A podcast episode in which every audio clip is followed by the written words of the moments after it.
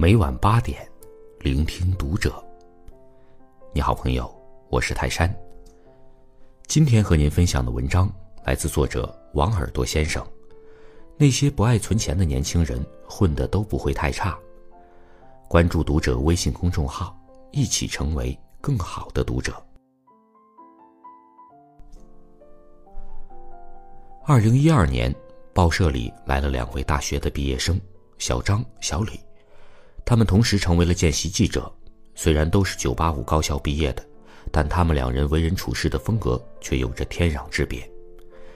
比如到外省采访，小张会选择速度较慢的长途汽车，会把省下来的差旅费一笔笔的存起来；而小李却恰恰相反，他总是乘坐速度最快也最为昂贵的高铁。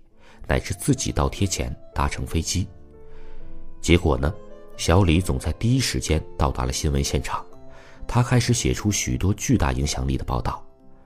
两年后，他成为了报社的首席记者，收入差不多是以前的三倍。因为常常采访不到独家新闻，小张至今还是报社的普通员工。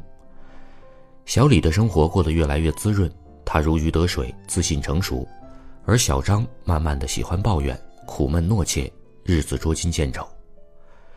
有时候你以为自己是在存钱，其实最好的赚钱办法就是花钱和投资。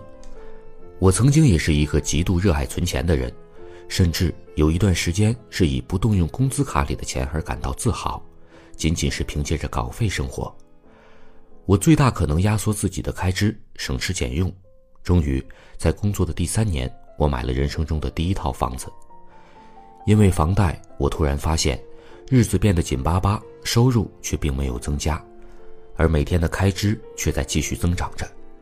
于是我更拼命的存钱，也时常的入不敷出。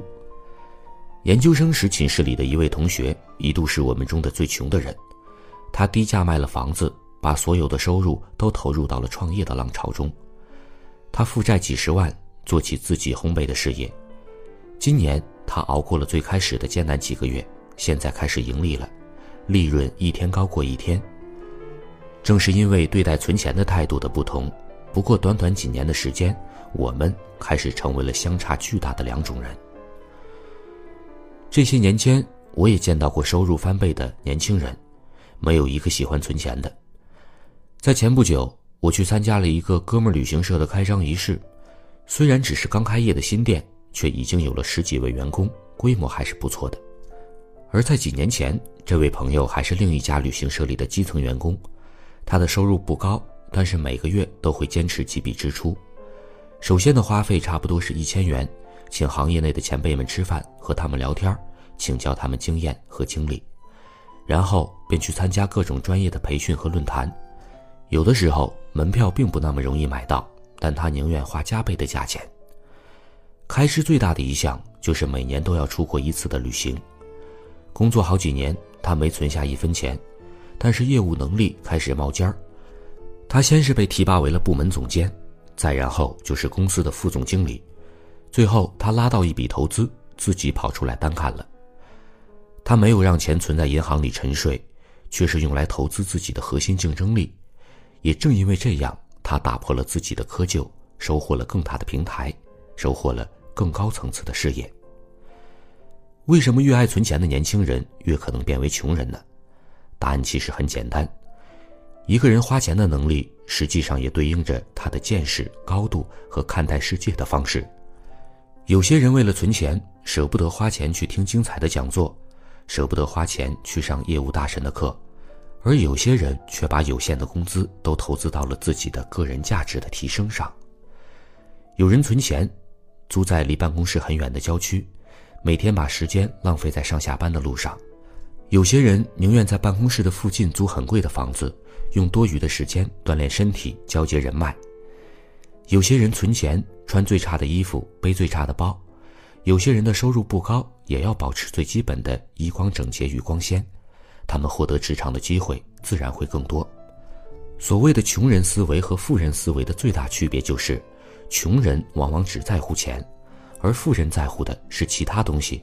所以说，那些过度热爱存钱的年轻人，慢慢的就变成穷人了。当然了，我不反对存钱。老年人是需要存钱的，他们打拼了一辈子，也只有银行卡上的余额才能给他们抵御风险的能力。人到中年也同样是需要存钱的，他们负重前行，是一家的主心骨，柴米油盐酱醋茶是他们的日子，他们也不知道意外和明天哪一个会首先到来。只有年轻人没有必要做一个热爱存钱的人，因为你的资源是有限的。如果你把所有的钱都存起来，你就没有办法用钱去交换其他的资源。